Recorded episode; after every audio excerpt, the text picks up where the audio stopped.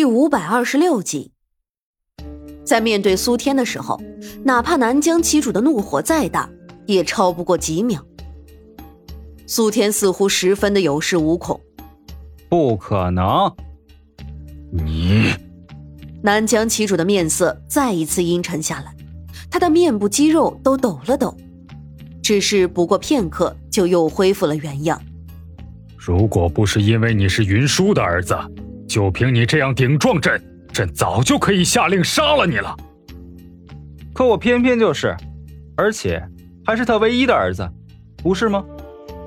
苏天笃定南疆旗主一定会松口，他的心里总算是松了一口气。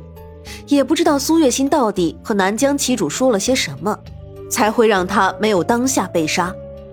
不过那又怎么样呢？反正苏月心以后都不会有任何的危险了。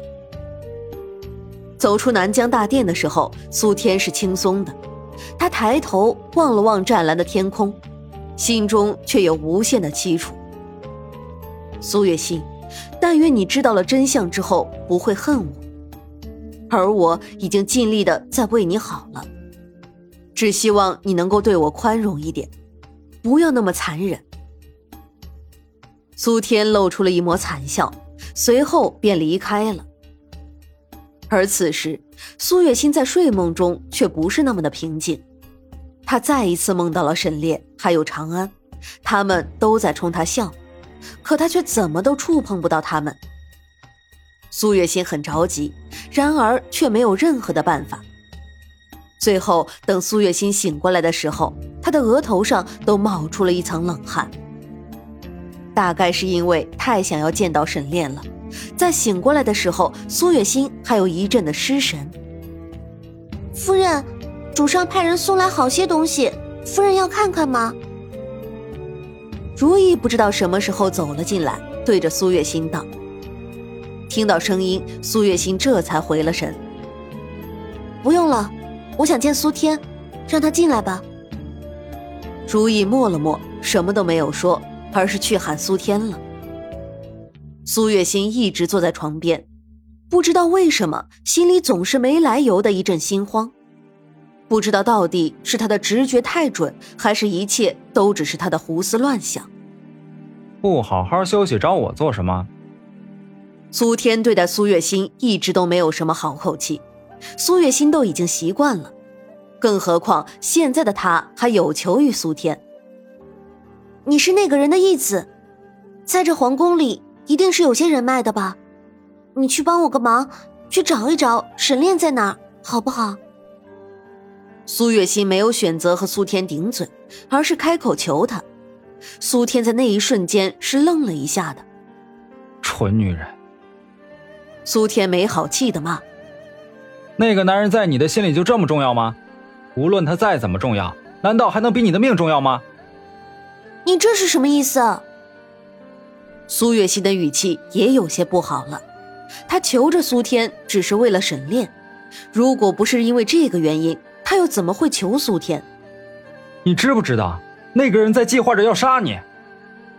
苏天自然是说了谎的，因为他不想让苏月心看到沈炼。不知道为什么，就是不想。你在胡说些什么？这怎么可能？他明明答应过我。不会动我的。苏月心震惊的睁大了眼睛。你真的以为他会相信你吗？他不过是在等一个能够光明正大除掉你的机会罢了。苏天说的义愤填膺的，似乎真的有这件事情一样。苏月心自然而然的是相信了。原来是这样啊。苏月心定定的看着某一个地方出神，长久的没有再说话。苏天有些心疼，又有些心虚，差一点就要将一切和盘托出，但最终他还是忍住了。这一切都是沈炼自找的，谁让他刚好就不在这里呢？而苏天没有想到的是，沈炼此时已经到了南疆城外，守城的士兵差点要不相信自己的眼睛了。已经被宣布失踪的沈炼和小主子，竟然就这么光明正大的出现在他的面前。这么劲爆的消息，士兵自然是要上报南疆旗主的。而这一切，苏月心自然是不知道的。他被苏天唬住了，还以为南疆旗主是真的想要他的命。他躲在月华宫里，没有再说什么，也赶走了苏天。苏天自然是乐得看到苏月心这样的，因为只要苏月心死了心，他就可以趁虚而入了。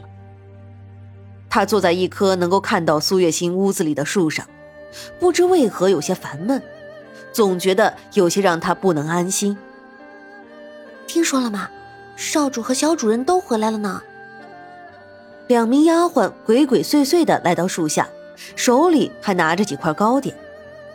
显然他们是嘴馋了，所以有了糕点来吃。只是没想到他们的对话会落到一个有心人的耳朵里。真的吗？另一名丫鬟拈起一块糕点塞进嘴里，嘴里还发出咕噜咕噜的声音。沈炼长得帅，又位高权重，从他回来的时候就俘获了无数少女的心。他们对于沈炼的消息自然是格外的关注了些。苏天的耳朵动了动，脸色也渐渐沉了下去。沈炼，你为什么要回来？为什么？你好好的待在外面，一辈子都不要出现，难道不好吗？听说咱们宫里住的就是少主的妻子，但是那女人美则美矣，根本就是一个空架子，什么都不会。之前那婢女一脸愤恨的对着身边的女子说着，只是他却看到身边的女子面色惨白的看着他。小雪，你这是怎么了？那婢女觉得有些奇怪。小小花，你啊！名叫小雪的女人似乎看到了什么极其可怕的东西，吓得连忙跪倒在地，连头也不敢抬。更别说是发出声音了。小花正想嘲笑他，但是他感觉到身后有一股威压，让他不由得转过头去。小花一扭头，就看到了面色阴沉的苏天，吓得他连手里的糕点都落了一地。啊！奴婢不知二公子在此，才口出狂言，二公子饶命。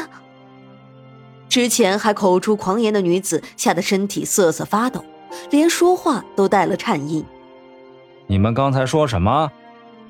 苏天抿了抿唇，看着两个婢女的眸子里冰冷一片，根本就没有丝毫的感情，就像是在看两个死人。两个婢女都被苏天这样的眼神看得后脊背发凉。虽说二公子为人平和又很温柔，但是这并不代表他就是一个无害的羔羊。啊！二公子饶命！小雪也有些害怕起来。偷盗宫中物品，你们可知道这是什么罪？苏天残忍的笑了，两个婢女吓得瑟瑟发抖。他们对视一眼，均从对方的眼中感觉到了恐惧。他们已经活不了了。偷盗宫中物品被发现，可是要被砍掉双手的。苏天突然就笑了起来，虽然他是在笑，但是却比他沉着脸的样子还要让人害怕。二公子，小花抬起头想要说些什么，但是当他看到苏天那双眼睛的时候，就像是被冻住了一样，什么话都说不出来了。他发现苏天的身上似乎有一种无形的威压，压得他不仅是说不出话。甚至连站都站不起来了，就连小雪也有这样的感觉。来人，把他们两个人都带下去，砍掉双手，赶出宫去。苏天才不管两个人的求饶，现在的他很生气，急需要一个发泄口，而这两个女人就是最好的发泄口。啊，二公子饶命，饶命啊！两个婢女这下是真的慌了神，一个劲儿的磕头，但是苏天却一直都无动于衷，还是眼睁睁的看着两个女人被拖了下去。